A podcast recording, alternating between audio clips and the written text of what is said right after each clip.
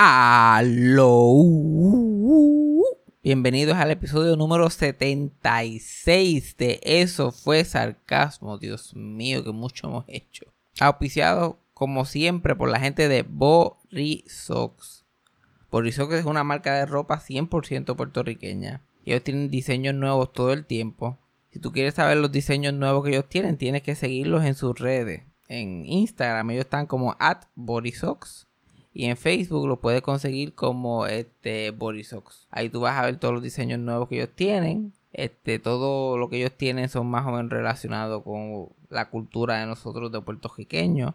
Esto especialmente le gusta mucho a la gente que vive por allá afuera, en la diáspora, que le encanta tener un poquito, un pedacito de Puerto Rico siempre. Y Fabián, ¿dónde yo puedo comprar las cosas de Borisox? ¿A dónde yo tengo que ir? Yo, tú no tienes que ir a ningún sitio. Ahí mismo, donde estás escuchando esto ahora mismo, donde tú estás escuchando esto, tú puedes ir y meterte y buscar bodysox.com www.bodysox.com y ahí hacen las compritas y te lo llevan a la casa, tú no tienes que ir para ningún lado. Y cuando se acabe este crical que llamamos el 2020, vas a tener, vas a estar surtidito de jopa. Vas a tener de todo un poco, vas a tener la media cufia, vas a tener tu cojita, vas a tener camisas de lo más lindas, camisitas de botones, polo, hay una variedad bastante grande, pantalones cortos, tienen de todo un poco. Entonces vayan y denle like, vayan estén pendientes, compren algo. Es una de las muchas formas que pueden apoyar este podcast, es apoyando a la gente de Borisox. Este capítulo ah, está medio intenso. Tiene, este capítulo tiene de todo un poco. Este capítulo tiene bellaquera, tiene momentos serios tiene hablar mierda Walter Mercado, tiene las gotitas del saber, que esto es un, episodio que, tiene todo, todo lo que forma este podcast. Este episodio tiene un pedacito de todas esas partes. espero que los gusten. Y cuando lo escuchen o lo estén escuchando, este, compártanlo por ahí, pónganlo en sus stories. A mí siempre me gusta ver que la gente lo comparta en Instagram, en sus stories, porque ahí como que me doy cuenta, ahora la gente está escuchando esto, como que a mí como que se me olvida que la gente lo escucha. compártanlo por ahí, lleguen la voz. Pero eso fue sarcasmios, porque la cosa está mala. Pero lo único que nos va a salvar de todo este crical que estamos viviendo y de todas las cosas negativas que están pasando en el mundo es lo mismo que Walter siempre nos trató de dar. Que es paz, mucha paz, pero sobre todo mucha, pero que mucha amor. Play the thing. Eso fue sarcasmo. Fue lo único que había. Eso fue sarcasmo. Lo escucho todos los días. Eso fue sarcasmo. En el trabajo tú tranquilo. Eso fue sarcasmo. Con Fabián Castillo transmitiendo desde los dos epicentros del mundo del coronavirus. Texas, USA y Puerto Rico coming soon. Yo sé que nos está ganando por el momento, pero vamos por ahí, vamos por ahí. No te preocupes. ¿Cómo está la gente por allá? ¿Están usando máscara? En Texas, me imagino que no. En algunos, es, primero es mandatorio, pero la gente va sobre el Walmart, ellos entran y rápido plop, se quitan la máscara y la tienen de, de pantalla. Y la gente está adentro y no le dicen nada. La gente entra a Walmart. Con su máscara. Con la máscara. Por el checkpoint que tienen al frente. Entonces entran y ¡plup! Y ya, se acabó. Y ya. Eso fue todo. No hace falta más nada. Ya. Igualito que en Puerto Rico. Aquí le estamos rompiendo la cara a turistas left and right. Yo como que yo me salí de ese parking como que muy, este, muy temprano.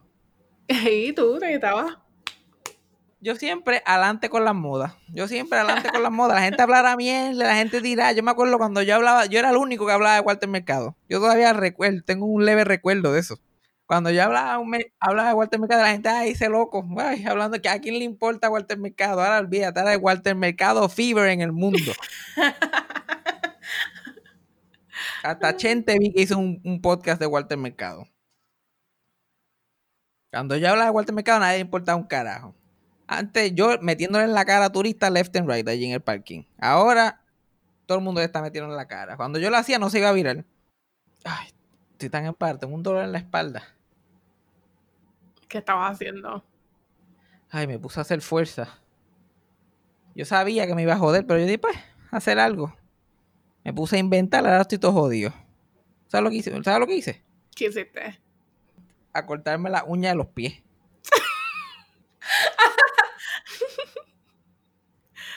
¿Para qué fue eso? Chacho, estoy embaratado, embaratado, porque eso, eso cuesta trabajo, como que ya yo estoy, yo estoy. Están hechos cantos ya. Aquí esta cuarentena me ha descojonado mi cuerpo completamente, estar sentado aquí. Yo por estar evitando el coronavirus me voy a morir de, de obesidad, de, de un ataque al corazón. Van a tener que romper la puerta para sacarme. Van a tener que romp- romper la pared para poder sacarme a mí de aquí. Porque ya hasta cortarme las uñas de los, de los pies se ha convertido en una misión. Antes era la media, ahora, ahora, ahora la Ah. uña. Ahora la uña se está convirtiendo. Yo la pues, ¿entendés? Porque ya yo, ya yo estaba pareciendo un muerto con la uña de los pies. Yo creo que no me había cortado la uña de los pies de febrero. Ahí, de unas garras ahí, pero como yo no duermo con nadie, solamente rompidos con Forten. Aparte de eso, pero vengo con un montón de cosas hoy porque yo estoy usando mi máscara, yo estoy siendo responsable, pero tuve que, tuve, tuve que ponerme a bellaquear porque ya no podía más nada. Social distance date. Me fui en un social distance date esta semana porque ya yo no podía más. Ah, ok. Hay que, hay que intentarlo aunque sea un poquito. Y yo, como soy bien paranoico, yo, yo hice el de, yo dije, dale, vamos a salir. Le dije que me, lle- que me llevara un río porque yo no había ido a un río aquí en años, de que era chiquito. Y nos fuimos para el Yunque, a uno de los ríos que hay allí. Y yo con mi mascarilla y con las precauciones y obligándola a ella que se ponga la mascarilla, tú sabes, yo soy un hombre responsable. O sea, Tú sabes lo difícil que es que, bella, que este, lo que es bellaquear como que en tiempos de coronavirus. Especialmente cuando eres alguien como yo que piensa que lo tiene todos los días. Ajá. Estás, estás entre la bellaquera y entre. ¡Ay! Yo no quiero. Mm, tengo miedo. Pero lo hicimos todo con mascarilla. Pues lo hicimos todo con mascarilla. Suerte que el, el bicho mío es seis pies y medio, porque si no, no lo hubiéramos podido hacer. Sí, no, pues, Si no es que el bicho mío es seis pies y medio, no podemos hacer nada. Porque yo no me voy a arriesgar. Ay. Pero anyway, nos fuimos al yunque y estamos allí. Y pues, como es un espacio abierto y que sea, pero terminamos grajeándonos allí, bellaqueando en el, en el yunque. Hola, pues si me tengo que morir, pues me morí. Yo, gracias a Dios, no veo a mi familia, no salgo de aquí. so yo no voy a matar a más nadie más que a mí. Y me quedo el, el- el- los 14 días que tengo que estar aquí.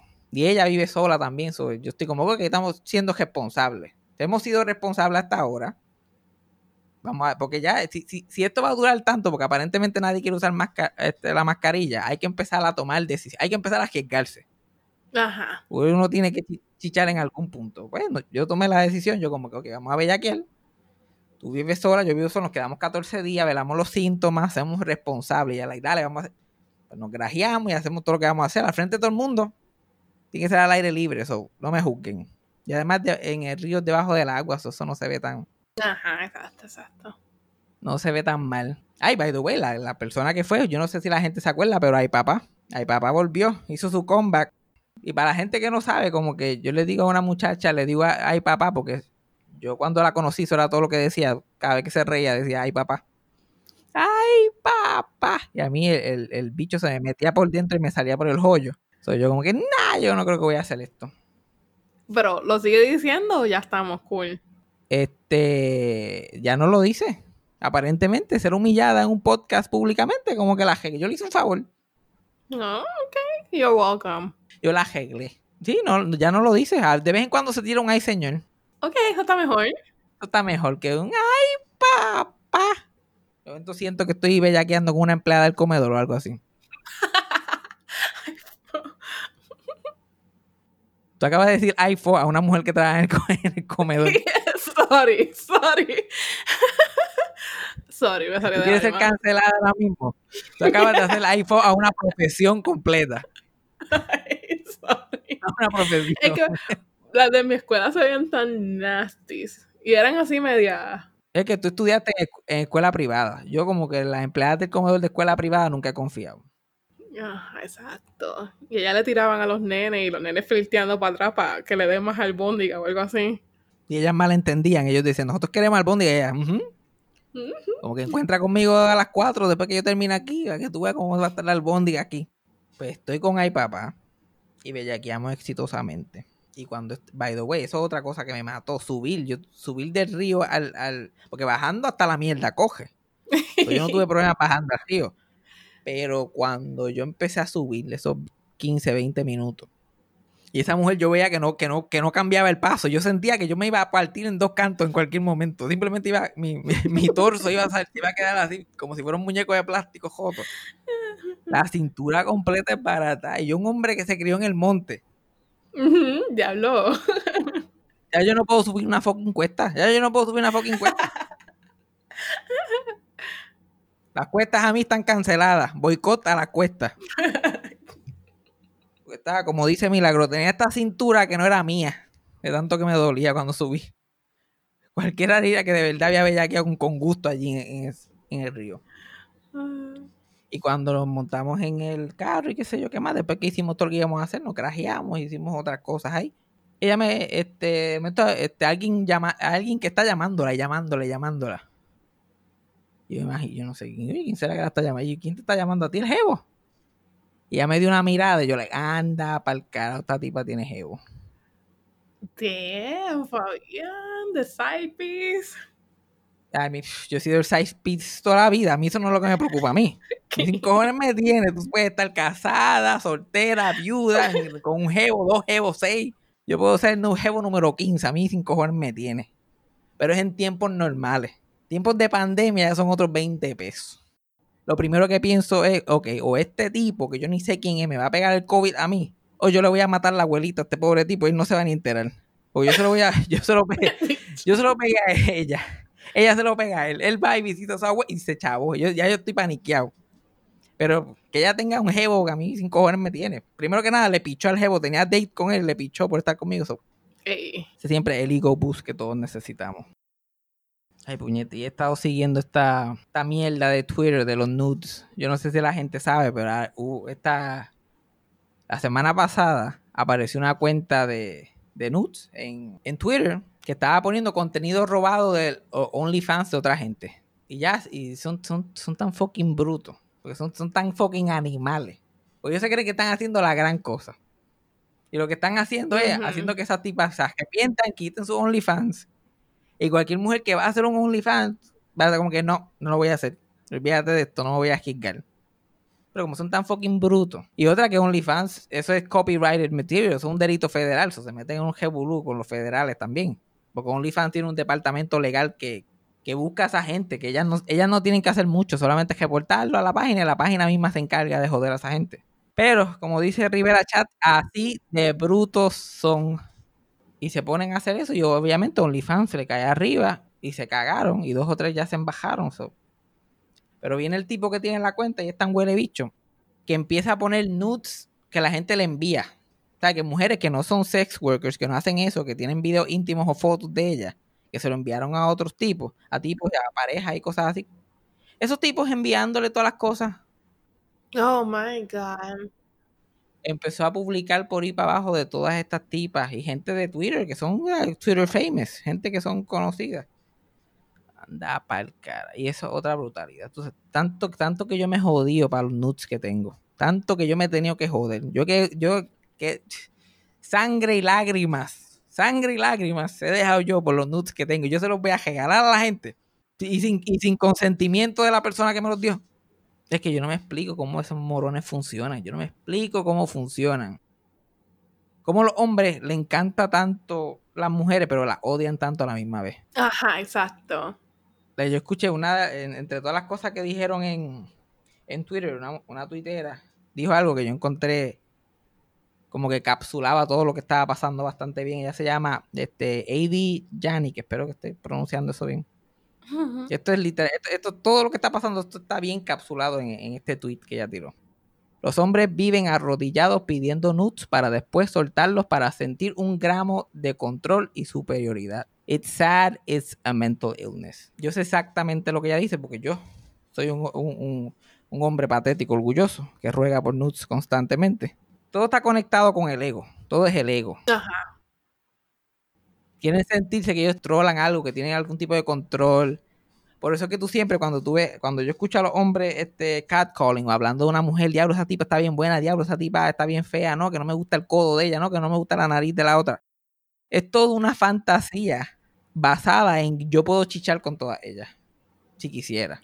Yo, yo nunca en mi vida he escuchado a un hombre catcalling o hablando así, este, cafrerías de una mujer diciendo como que diablo, yo nunca podría con ella, nunca, jamás en la vida.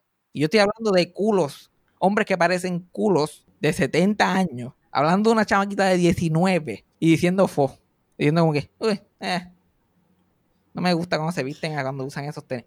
Yo me cabrón, ¿quién carajo eres tú? Es un sick delusion, es una delusion, es como que una enfermedad. La verdad del asunto es que los hombres no tienen el control. Y por eso viven tan frustrados, porque lo, lo más que valoran en la vida que es una ridiculez también. Lo más que valoran en la vida es el sexo y no tienen ningún tipo de control sobre él. Y después están con el lloriqueo. En vez de como que coger esa energía de bellaquera, esa energía de querer ver este, tetas de alguien o algo, y lo enfocan en, qué sé yo, ser productivo, tener una buena personalidad, o por lo menos buscarte un buen trabajo que puedas pagar por los fucking nudes. Like, hello.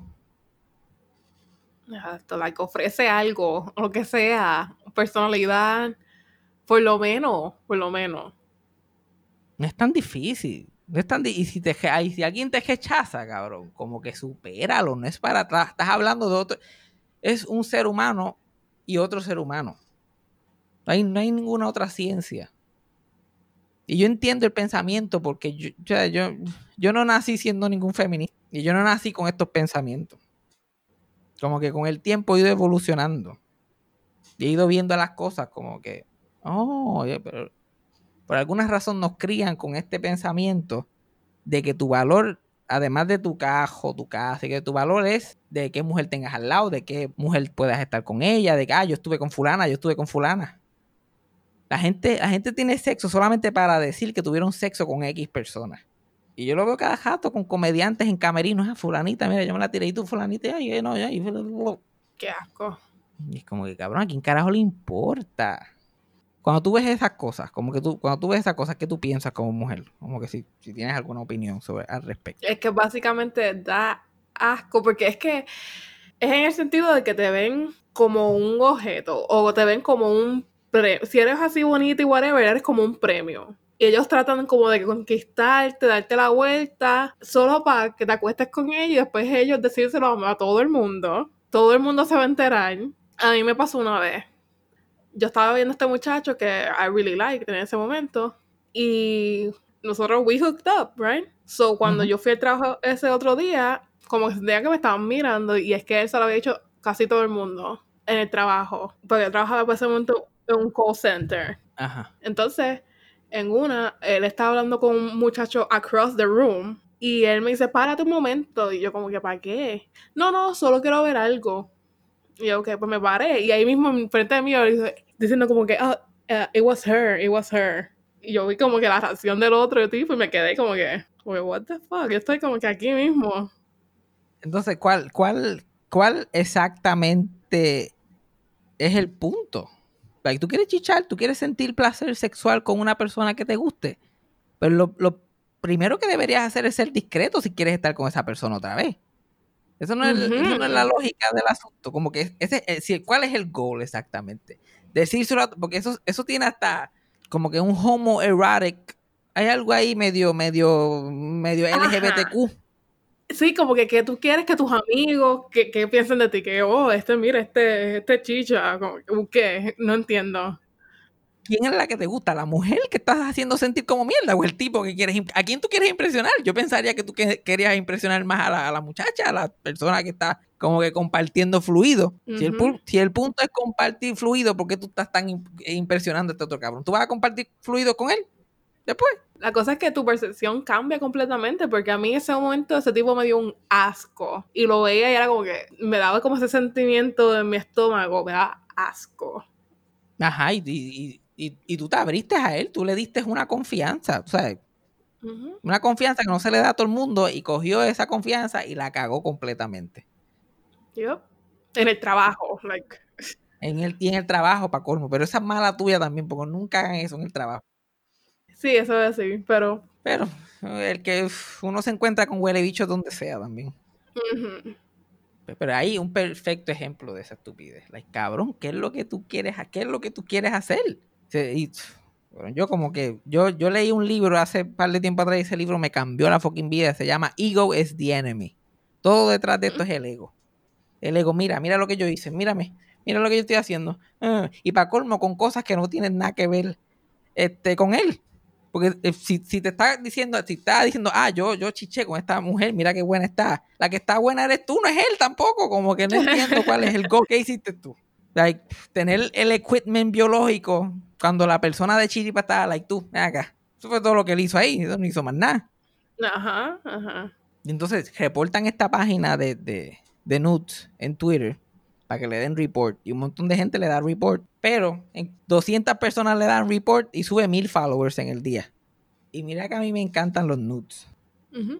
Pero ¿cómo puñeta tú puedes ver nudes de una persona que no quiere que tú los veas? Exacto. O sea, no te da una cosa en el pecho. Yo entré en la página solamente para reportarla y la primera tweet que salió alguien que yo sé quién es. Y a mí me dio un vacío en el pecho. Yo no me puedo imaginar cosas más horripilantes en el mundo. Y cosas más horripilantes para una mujer. Porque para mí no, a mí las fotos del bicho que yo he enviado las pueden poner donde se la pueden poner en Times Square, si quieren. A los hombres no, no le da, eh, lo que hacen es que no le dan valor a, a, esas cosas para los hombres. Los hombres pueden seguir la vida normal.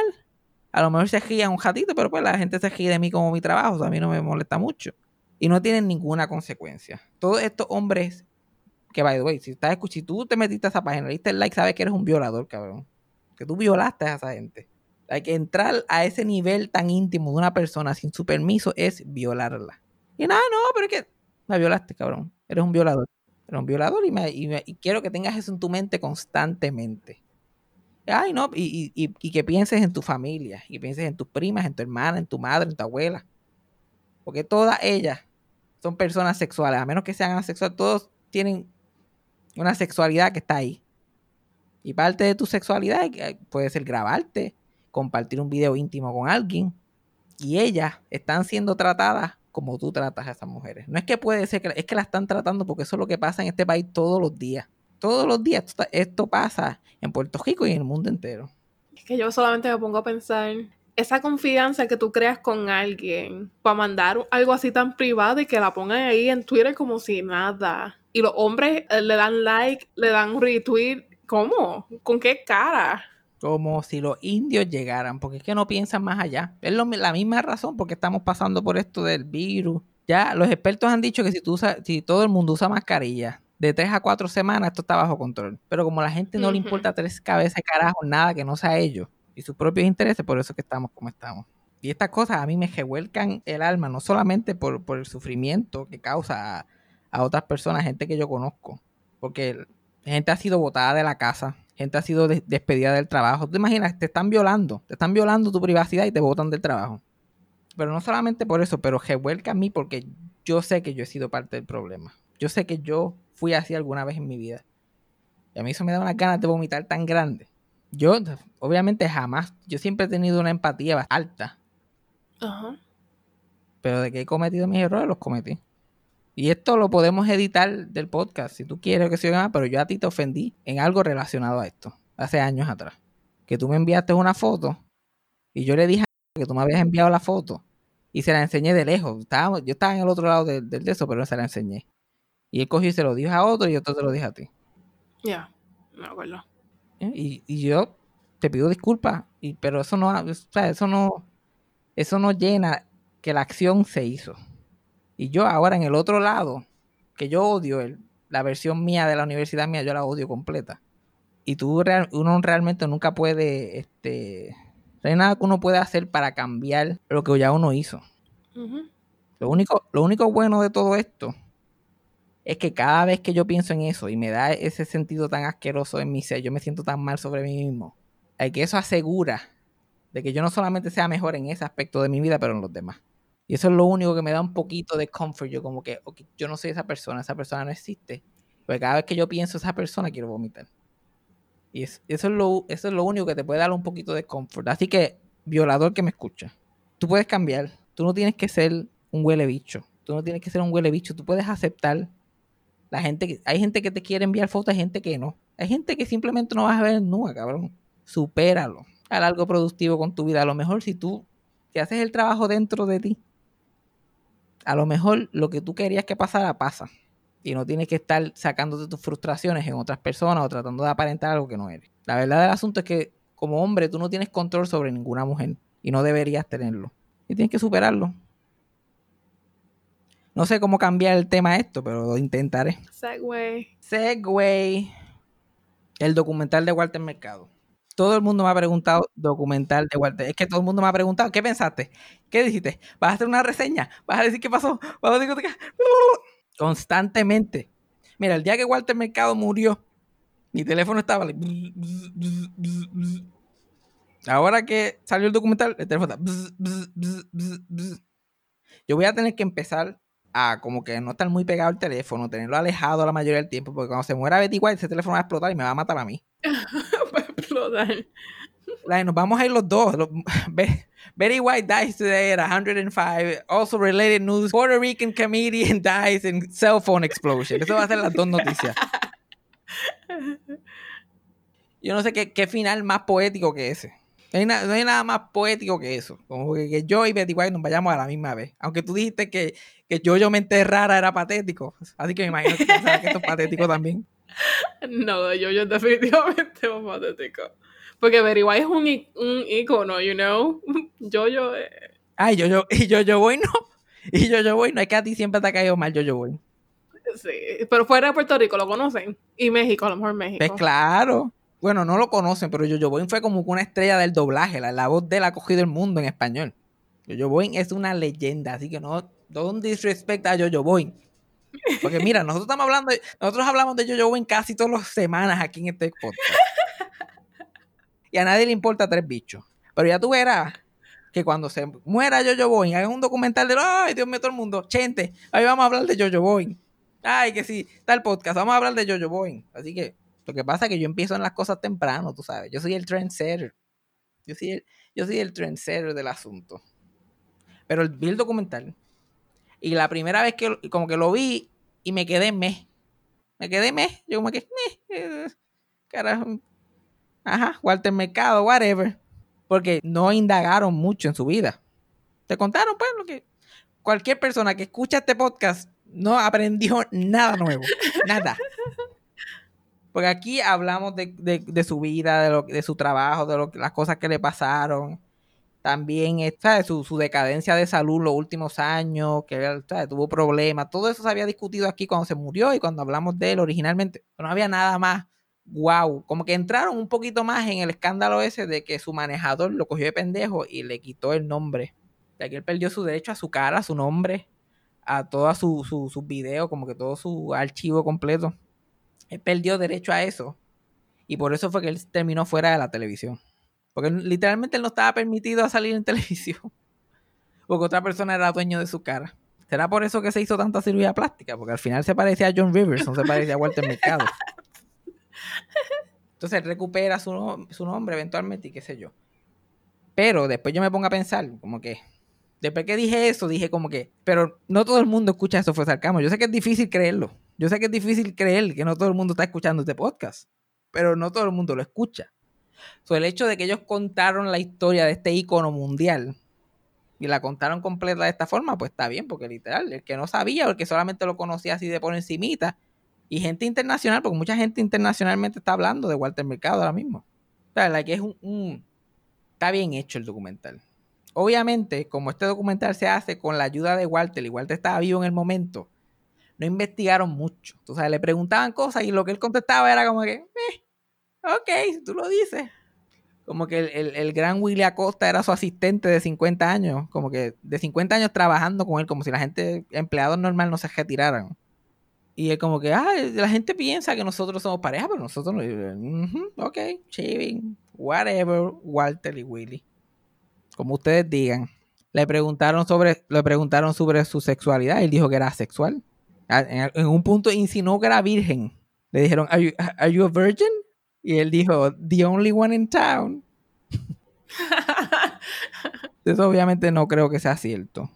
Yeah. Pero fíjate, es extraño porque la- las sobrinas que trabajaban con él, este, básicamente lo tira al medio y dice que, pues, que, en, que en su época había mucho estigma y que a esa persona de esa generación se le hace difícil como que expresar esto, decir eso como que en, en voz alta y como que lo tira al medio más o menos.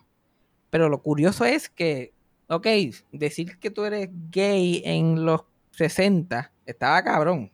Like, no, era, no es que era fácil. Pero no era fácil tampoco ponerse una capa y pintarse el pelo rubio. Como que ser gay no era aceptado, pero tampoco vestirse como un fruitcake. So, como que... Exacto, like do both o ninguna. Sí, pero es interesante cómo escoge eso. No, y es interesante también que cuando realmente le preguntan como que más serio sobre sexualidad, él alega de que él es este androgynous, que él es androgynous y que él es asexual.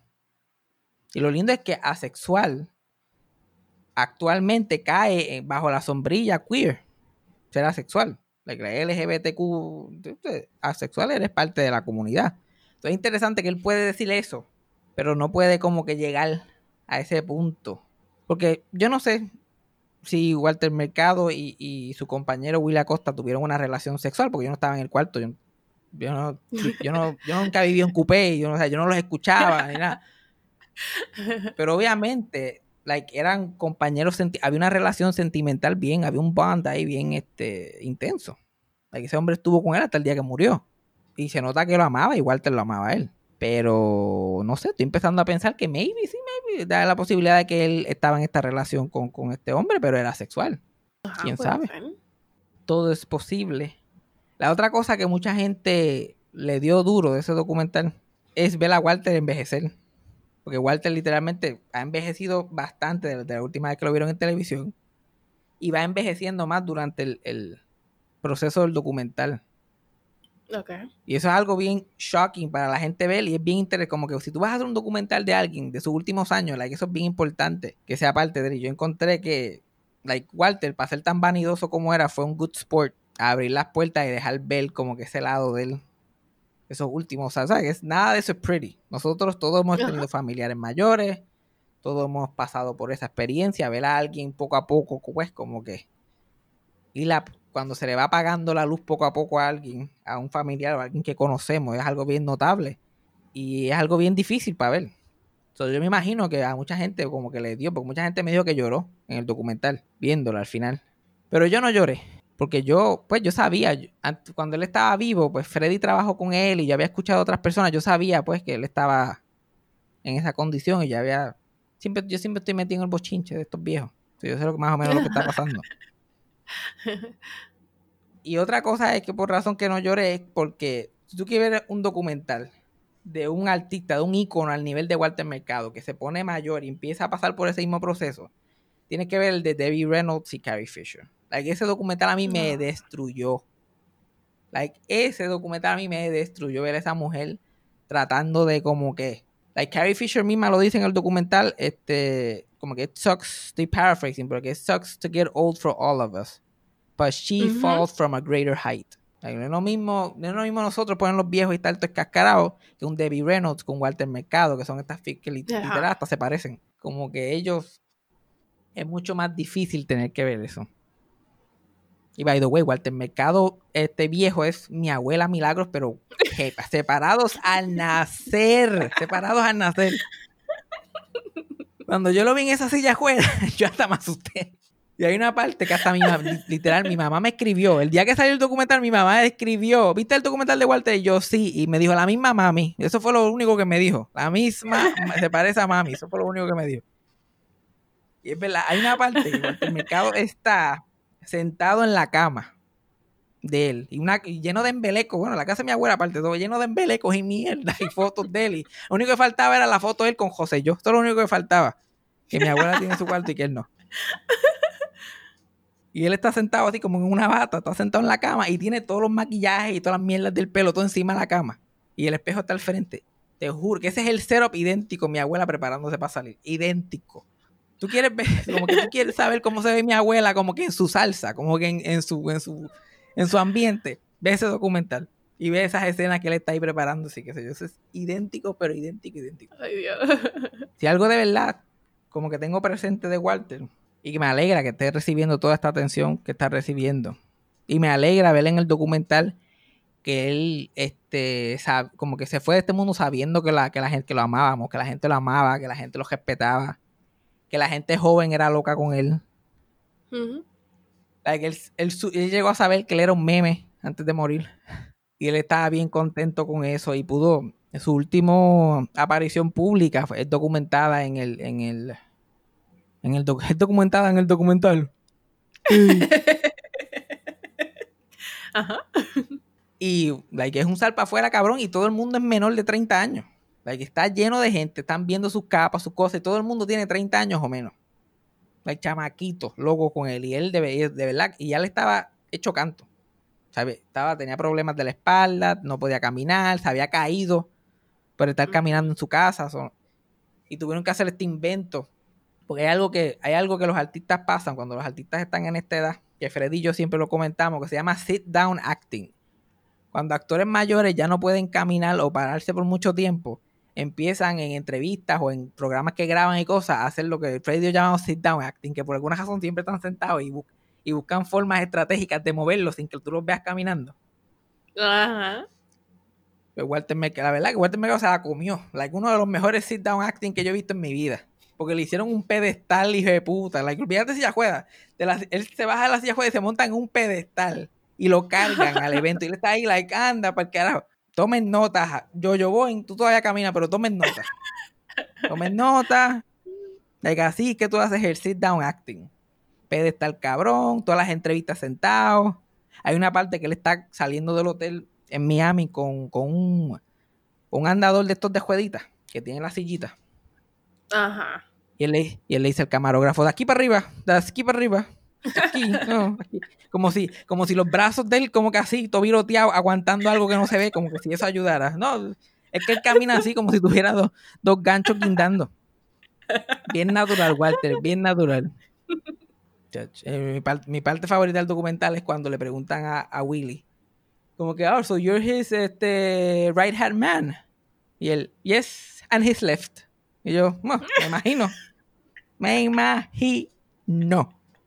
Súper normal, eso es algo súper normal que dicen empleados de gente Ajá. solamente. Pero l- l- si, si la- el documental tiene una falla es que no entra en su carrera como actor. Y no... me imagino, y, y parte de esto es porque Walter también era, era bien guarded. o sea, él, él sabía lo... Él siempre estaba bien aware de que lo estaban grabando. Pero hay una parte, hay un video que ahora se está yendo medio viral de que lo están grabando y él está hablando con su secretaria y con su sobrina y está contando una historia de una señora que una vez le regaló un guacamayo, pájaro que hablaba. Y le dice, te voy a regalar este pájaro y qué sé yo qué más. Pero lo único es que es bien mal hablado. Es bien mal hablado, eso no, por favor, no, como que no. Y Walter lo coge y lo pone así, que él tenía como una, como una tejacita ahí en su casa bien chévere y lo pone allí. Y lo dice, habla, habla, pajarito habla, y el pa- el pajarito curru, curru, no dice nada, no dice ni amén. Ajá. Y él trata de can- cantarle canciones y cosas para que, you know, para que hable, pero no dice nada. Y un día alguien viene a visitarlo, una mujer bien importante, viene a, a- visitarlo. Y esta mujer se estaba tirando a otra persona bien importante. Era la chilla de, de- de alguien importante, que yo creo que tengo una idea de quiénes son, by the way, pero pues, eso es otro es tema para otro día. Y, y pues él está comiendo con la tejaza y qué sé yo. Y de momento la- el guacamayo se empieza a decir, ¡puta! Y la señora, like, "Ah, ¿qué- ¿qué? Porque, y él primero no sabe ni quién es, porque el guacamayo nunca había hablado. Y el guacamayo dice, ¡puta! ¡puta! ¡puta! ¡puta! Y la señora empieza a gritarle, ¿qué? Walter, ¿qué es? Y él, la vergüenza más grande de su vida. Y él está contando esta historia y al, y al final que él cuenta la historia, él, tú no estás grabando eso, ¿verdad? Tú no estás grabando, no, esto no es para el documental. Y ahí corta el video, ahí corta el video. Like, el documental que yo quería ver es el documental que Walter no sabe que lo están grabando. Exacto. Yo sé for a fact que Walter Mercado tenía historias que no acababan. Y, y historias de, de Puerto Rico, de ser actor en Puerto Rico. De ser un actor que era, tenía muchos amiguitos igual que él, de céntrico. Como que de, de- de estar en el departamento de drama de la Yupi, de ser un, baila, un bailarín de ballet. Like, él empezó bailando ballet en, en la Universidad de Puerto Rico. Y una de las que bailaba con él era Belda González. Elda González, actriz, comediante, senadora, leyenda, se murió los otros días también. Hace par de años atrás, actually, but whatever. Y ellos empezaron juntos y bailaban. Y, y una vez, este, una de las primeras veces que estaban bailando, Walter le pisó el, el traje y ya terminó bailando en panties allí en los 50, en el teatro de la Yupi. O sea, había un montón que se podía hablar de él, pero como querían hacerlo más internacional, pues no se fueron por el lado puertorriqueño, porque él vivió en Puerto Rico la mayoría de su vida. Empezó sus programas en Puerto Rico. Fue un actor en Puerto Rico exitoso como por unos buenos 20 años antes de empezar a ser astrólogo. Y siempre, y siempre, y siempre quiso hacer, siempre quiso volver a ser actor que él cayó en esta trampa de la astrología y le gustaba la fama y le gustaba lo que estaba haciendo para las demás personas. Pero él siempre se quedó con esa de que no podía hacer las dos cosas. De que ya era Walter, como que ese se convirtió en su personaje. Personaje más famoso y él no podía romper de ese personaje para volver a hacer teatro.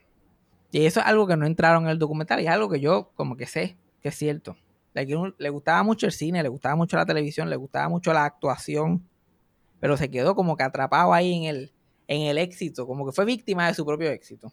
Y el fucking este manejador ese que lo cogió de pendejo, ay Dios mío. Yo creo que ese es el miedo más grande de una figura pública.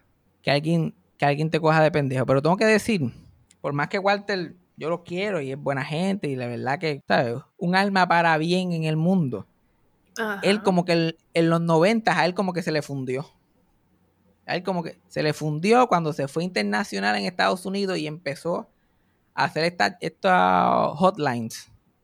Like 1-800 Psychic Network y bla, bla, bla. Y tres pesos el minuto y te ayudamos. El documental insinúa de que Walter no puede decir que no. Y como se llevaba tan bien con su manejador que lo trataba como un hijo, pues ah, como que quedó, como que lo cogieron, como que, como que eso, él no tuvo nada que ver con eso.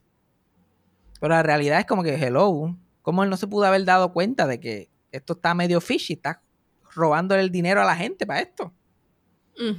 Hay gente que, ya, hay gente que es adicta a eso, que llama todos los días para enterarse de. Y ahí fue que. y, entonces, él se metió ahí. A lo mejor medio inocente, pero como quiera. La historia es un adulto. Like, hello. O probablemente le estaba como que tratando de mirar al otro lado. No prestarle mucha atención a eso. Pero, o sea, ahí que, ahí es que él empieza a hacer el billete de verdad.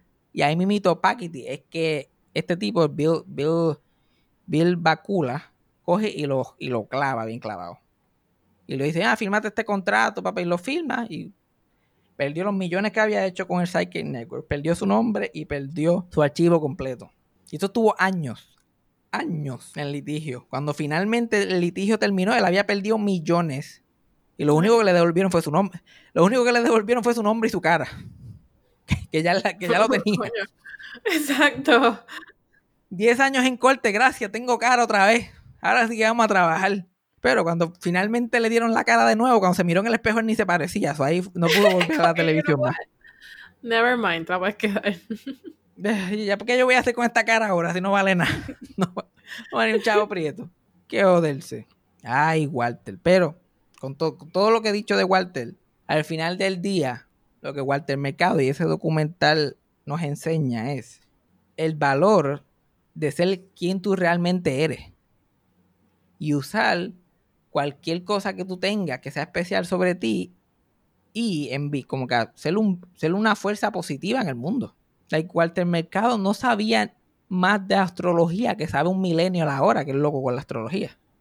Él no sabía más que eso, él no era ningún experto. Él para su época sabía un poquito de eso y Elin Ortiz un día, mira, llénate un segmento aquí de eso y él, lo que hablamos nosotros dos de astrología cada jato, él, eso era lo que él sabía. Pero él lo hizo de una forma tan positiva por la mayoría de su carrera, porque él nunca le decía nada negativo a nadie. Tú ves sus horóscopos, jamás tú vas a ver algo negativo. Él no es de estos Anita Cassandra de la vida, que si se va a morir fulanito, de que si va a haber tsunami en el mundo, de que si fue...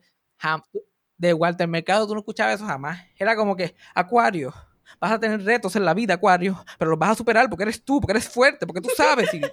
Y, y, y, si tu abuela era Acuario, era como que, cállate. ¿Ves? ¿Ves? Walter dijo que yo lo iba a lograr. Cáncer, cáncer, tú no te cansas de llorar, pero algún día te cansarás y serás. Subirás como el ave fénix. Y eso, es lo más grande que yo he aprendido de Walter Mercado. Porque Walter Mercado con su meneito mongo y con su pendeja, porque nada, nada guau, capas, pelo jubio, maquillaje, hablando de astrología positivamente, conquistó al mundo. Y hizo a tanta gente feliz. Porque la verdad, la verdad, hizo tanta gente feliz con esa, con esa bobería. Yeah, yeah. Y todavía el sol de hoy, a, a casi un año de su muerte, la gente los recuerda y se sonríe, y hacen memes y se lo gozan todo. Me- Like, tú mencionas a Walter Mercado la gente se ríe. La gente se sonríe solamente de, de hablar de él. Like, eso es lo que debe- debemos aspirar todos. Especialmente gente que, que son artistas, que hacen contenido, que son...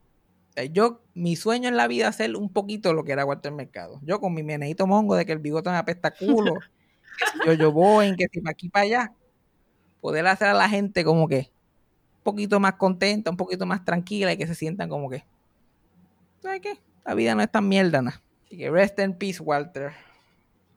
Mm. Pero ahora vamos a una cotita del saber. Yo creo que tú puedes ser que sepas de este tema. Uh. Lamentablemente, la actriz Naya Rivera, Oh Se murió. God. esta pasada semana, que es una de las actrices de Glee. Yo vine a ver Glee por primera vez hace como tres semanas atrás, dos. Yo ni sé, probablemente fue la semana pasada. No, vamos a hacer dos o tres. Porque ahora Cassandra y yo tenemos una práctica de arrebatarnos. Y nos llamamos por teléfono y nos ponemos a ver cosas en televisión. Y es como que, ok, ponle pausa. ¿En qué segundo tú estás? En el 3. Ok, pues ponlo en el 3. Ok, dale. Eso es, eso es 90% de lo que hacemos. Tratando de sinquear los dos televisores. Ok, ponlo- ah, dale, ponlo ahí. Ah, ahí estamos. Ok. Clic. Y nos ponemos a ver televisión. Y yo estaba bien arrebatado. Y tú me pusiste un capítulo de Glee. ¿Te acuerdas cuál capítulo era o de qué temporada era? Eh, de la temporada 2. La temporada 2. Creo que el episodio 5. Pues esta mujer me dice, vamos a ver a Glee. Y yo, pues dale, vamos a ver a Glee. Yo estoy arrebatado. Yo estaba volando en canto. Entonces me pone a Glee. Y me pone un capítulo de Season 2. Y yo sigo pensando que es el primer capítulo. Todo el tiempo que lo estoy viendo. Yo estoy peleando. Pues, ay, bien, pero ¿por qué están introduciendo estos personajes así? Like, yo no entiendo nada de lo que está pasando. ¿Y qué es esto que está aquí? Tú, like, no es el primer capítulo. No es el primer capítulo. Este y yo, like, ah, y los cinco minutos. Pero yo no entiendo nada de lo que está pasando aquí. like, ¿por qué esta gente? Entonces, vimos este capítulo. Entonces esta mujer se murió. Y ahora dicen que hay, un, que hay una maldición de Glee. El Glee Curse. Que yo te he visto a ti tuiteando sobre eso. ¿Eso existe? Ah, como que one thing I believe que eso existe. ¿Tú crees que el, el elenco de Glee tiene una maldición? Exacto. Esos son Y que las, empleadas, y que las empleadas del comedor son fo. Eso, eso es todo, estos son los statements que tú, has, que tú has dicho aquí, en este podcast hoy. Sí. Y I stand by them. I stand by all of them. Pero que la gente se muera no quiere decir que hay una maldición. Ya, pero tres corridos y no. Déjame decirte una cosa. Porque si vamos a hablar de show que están mal, malditos, yo te puedo decir de uno. ¿Cuál? La maldición de, do- la maldición de los Golden Girls está intensa. La, que- lo que queda es una viva. ok, pero ¿cuántos años tienen? El elenco completo se ha muerto. Y estamos hablando de Golden Girls. Que queda una viva. Pero ¿qué tú me dices a mí del Cursed Dial of Lucy? Todo el elenco está muerto. Todo. Estamos hablando de contemporáneo, no de momias. Pero Glee, Glee se le murieron tres nada más. Tres. Se murió- Naya Rivera. Bueno, uno se mató, vamos a ser claros. Bueno, pues se murió. Ya, pero fue por choice, por malas decisiones que hizo en su vida. We canceled him a long time ago. Uno de exactos. Antes de que cancelar fuera like, la moda. Este, uno de ellos, que fue con- iba a ser convicto por, por pornografía infantil. Hay dos o tres días antes de que el sentence fuera oficial, él cogió y se fue por un, por un monte y se ahorcó. Se suicidó. Entonces, este, Corey, whatever his name is, verdad no sé, yo no he visto ese show, es difícil, yo, pero uno de los protagonistas tenía problemas de drogas y murió de, de una sobredosis. En el medio del show, el show todavía estaba en producción cuando él se murió, ¿verdad? Yep, sí. Y ellos, tu- y ellos tuvieron que seguir el show sin él. Y él era, y él era novio de Lia Michelle, que es una de las protagonistas del show también. Ujú, Estaban engaged. Estaban engaged y todo. Ella engaged a un drogadicto, pero pues, ¿quién le dice a ella lo que tiene que hacer? Y ahora Naya Rivera, que ella murió ahogada en un lago, que se, parece que se tiraron a nadar ella y el hijo, y al virar para atrás una corriente, como que se la llevó, y ella lo que pudo hacer después es que lleve- asegurarse de que el nene de ella, que, tenía, que tiene cuatro años, llegara al barco, pero ella no pudo, no tuvo la fuerza suficiente para, para subirse ella misma. Pero eso de shows con maldiciones y mierda, yo no creo en esa estupidez. Yo no lo creo. Pero, pero ¿por qué? ¿Cuál, dónde, cuál, ¿Por qué la maldición? ¿Por qué? Las maldiciones no supone que venga una bruja y le diga, like, ah, suku, sumuku, o algo así. Tú no sabes si el director, the main creator, hizo un vudú ahí extraño. You know how. No, no voy a decir este comentario porque me van a cancelar. You know how. And this is why we edit. bueno, el creador, los cre- el creador o los creadores de Glee son los creadores de American Horror Story. Solo de que tienen la mente fucked up, la tienen. Y ahí también han pasado cositas. Eh, Tú sabes el- lo que de verdad yo creo que tiene una maldición de todas las cosas que ha habido en la cultura popular, películas y series de televisión.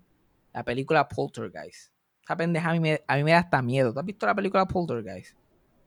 No. Es de la nenita jubia que se levanta y mira el televisor por la noche y cuando los padres abren la puerta ella está like, they're here. Oh, bueno, que he visto, like, memes about it, pero no. Ajá, exacto. Pues es, es una película de una casa que hacen en un Indian burial ground. Eso se trata de la película y, y todos terminan como que en una maldición. De la que ese es el plot de la película.